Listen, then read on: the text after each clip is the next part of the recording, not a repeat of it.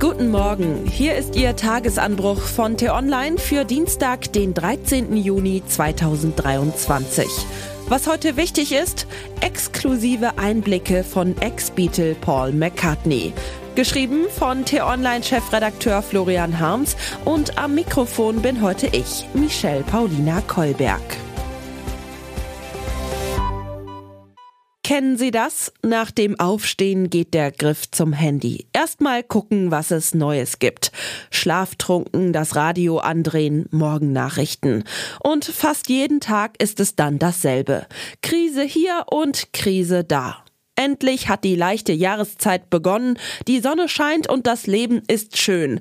Aber irgendwie scheint das Land im kollektiven Trauerklos-Modus gefangen zu sein. Kann mal bitte jemand das Fenster aufreißen und von Flensburg bis Füssen so richtig durchlüften? Ging doch früher auch.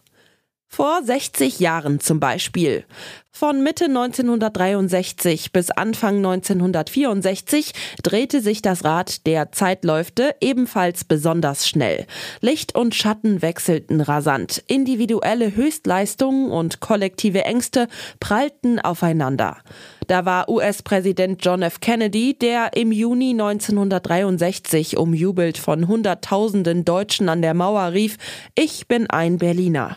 Vier Monate später war er tot, erschossen von einem Attentäter, womöglich Opfer eines Komplotts. Da waren aber auch die brummende Wirtschaft und der Jobboom in Amerika und zugleich heftige Auseinandersetzungen um rassistische Diskriminierung. Im August 1963 marschiert der Bürgerrechtler Martin Luther King mit 200.000 Anhängern nach Washington. Im Herbst des Jahres und seines Lebens trat der erste deutsche Bundeskanzler ab. Konrad Adenauer hatte die junge Republik stabilisiert und ins westliche Militärbündnis integriert. In Vietnam spitzte sich der Konflikt zwischen der Regierung und dem Vietcong zu, der schon bald mit dem Kriegseintritt der USA in einen Flächenbrand mit Millionen Toten ausarten sollte. Es waren Monate des Aufbruchs, der Umbrüche und der Abgründe, damals vor 60 Jahren. Und mitten in diese aufgeheizte Zeit platzte eine Bombe aus Liverpool. Vier Bubis mit Topfrisuren sangen, klampften und trommelten sich in die weltweiten Schlagzeilen und in die Herzen von Abermillionen Menschen rund um den Globus. Wer heute das Wort Beatlemania hört, meint ungefähr zu wissen, was es bedeutete. Die vier Musiker veröffentlichten einen Hit nach dem anderen und lösten eine bis dato ungekannte Begeisterung unter Jugendlichen aus. Mitte der 60er Jahre waren die vier Briten die am häufigsten fotografierten Menschen der Welt. Ihre Lieder liefen im Radio hoch und runter. Das kann man alles wissen und den damaligen Hype dennoch nicht in seiner ganzen Tragweite begreifen. Umso wertvoller ist das Buch, das Paul McCartney heute veröffentlicht. Der Brite war nicht nur ein begnadeter Songwriter, Bassist und Sänger der Fab Four, sondern nach eigener Aussage auch ein begeisterter Gelegenheitsfotograf. Mehr als 1000 Fotos schoss er während der dreimonatigen Tournee Ende 1963, Anfang 1964, die die Beatles von Liverpool und London über Paris nach New York, Washington und Miami führte. Nur zwei Monate nach Kennedys Ermordung gelang es den vier Jungs mit den schnellen Beats, eine beispiellose Begeisterungswelle in Europa und Amerika auszulösen. In New York säumten zigtausende die Straßen, als sie vom Flughafen in die Stadt rollten. Für den Bildband Augen des Sturms hat McCartney 275 Fotos ausgewählt, die eine interessante Gegenperspektive zeigen.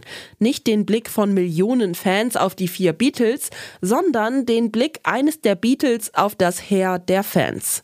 Durch Pauls Linse sehen wir in die Objektive von Pressefotografen, sehen Jugendliche der Rockstar-Limousine hinterherrennen und beobachten John Lennon, George Harrison und Ringo Starr, wie sie zwischen ihren Auftritten in Hotelzimmern und am Pool abhängen. Am Sonntag feiert Sir Paul seinen 81. Geburtstag. Und wenn man liest, wie er im Begleittext zu seinem Buch über das Leben resoniert, wie er dankbar über all seine Erlebnisse spricht, bar jeder Wehmut und jeden Hochmut seine Zeit in der größten Rockband aller Zeiten würdigt, erkennt man, so klingt wahre Größe. Und man wünscht sich, dass durch unsere krisengeplagte Welt ein ähnlicher Begeisterungssturm fegen möge, wie ihn die Beatles vor 60 Jahren auslösten. Damit man morgens endlich mal wieder gute Laune bekommt, wenn man das Radio andreht. Was heute wichtig ist. Heute macht in Amerika ein anderer Zeitgenosse Schlagzeilen. Der ehemalige Präsident Donald Trump muss am Abend unserer Zeit erstmals als Angeklagter vor einem Bundesgericht erscheinen. Wir bleiben in Amerika. NATO-Generalsekretär Jens Stoltenberg weilt zu einem zweitägigen Besuch in Washington. Nach seinem Gespräch mit Präsident Joe Biden und Außenminister Anthony Blinken will er auf einer Pressekonferenz mit Blinken berichten, welche Beschlüsse die Führer des mächtigsten Militärbündnisses gefällt haben. Das Statistische Bundesamt gibt die Inflationsrate für Mai bekannt. Hoffen wir, dass sie weiter fällt. Das war der T-Online-Tagesanbruch, produziert vom Podcast Radio Detektor FM. Die Wochenendausgabe mit einer tiefgründigeren Diskussion finden Sie jetzt im neuen Podcast Diskussionsstoff. Einfach nach Diskussionsstoff suchen und folgen. Vielen Dank fürs Zuhören und Tschüss. Ich wünsche Ihnen einen schönen Tag. Ihr Florian Harms.